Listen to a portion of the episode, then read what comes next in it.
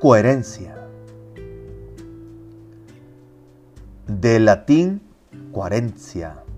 La coherencia es la cohesión o relación entre una cosa y otra.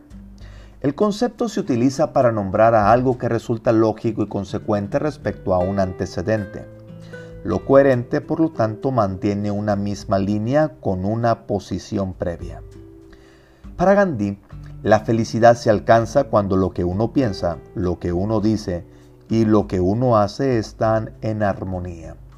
La peculiaridad de los individuos extraordinarios es la coherencia. Viven, practican y manifiestan en su existencia lo que dicen. Esta coherencia es lo que nos permite ser nosotros mismos. La distancia más larga que existe es la que va de la cabeza al corazón. El arte de la vida consiste en lograr una sintonía entre lo que se piensa, se dice, se siente, se reza y se hace. El semáforo se puso en amarillo justo cuando él iba a cruzar en su automóvil. Y como era de esperar, hizo lo correcto. Se detuvo en el paso de peatones, a pesar de que podría haber rebasado la luz roja, acelerando a través de la intersección. La mujer que estaba en el automóvil detrás de él estaba furiosa. Le tocó el claxon con insistencia durante un largo rato e hizo comentarios negativos en voz alta, ya que por culpa suya no pudo avanzar a través de la intersección. Y para colmo, se le cayó el celular y se le estropeó el maquillaje. En medio de su rabieta, oyó que alguien le tocaba el cristal de la puerta. Allí, parado junto a ella, estaba un policía mirándola muy seriamente. El oficial le ordenó salir de su coche con las manos arriba y le detuvo.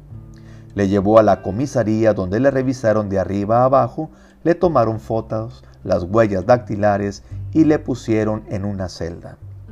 Después de un par de horas, un policía se acercó a la celda y abrió la puerta. La señora fue escoltada hasta el mostrador, donde el agente que la detuvo estaba esperando con sus artículos personales. Señora, Lamento mucho este error, le explicó el policía.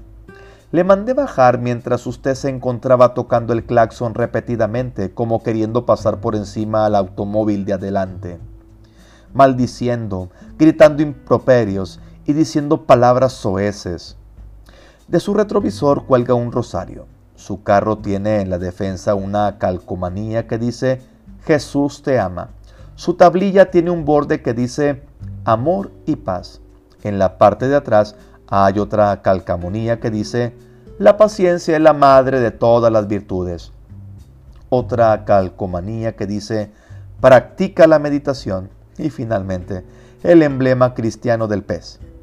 Como es de esperarse, supuse que el auto no era suyo, que era robado. Disculpe las molestias. Esta simpática historia muestra la importancia de ser coherentes entre lo que creemos, lo que decimos y lo que hacemos. Muéstrame tu fe sin obras y yo te mostraré con obras mi fe. Santiago 2, versículo 18.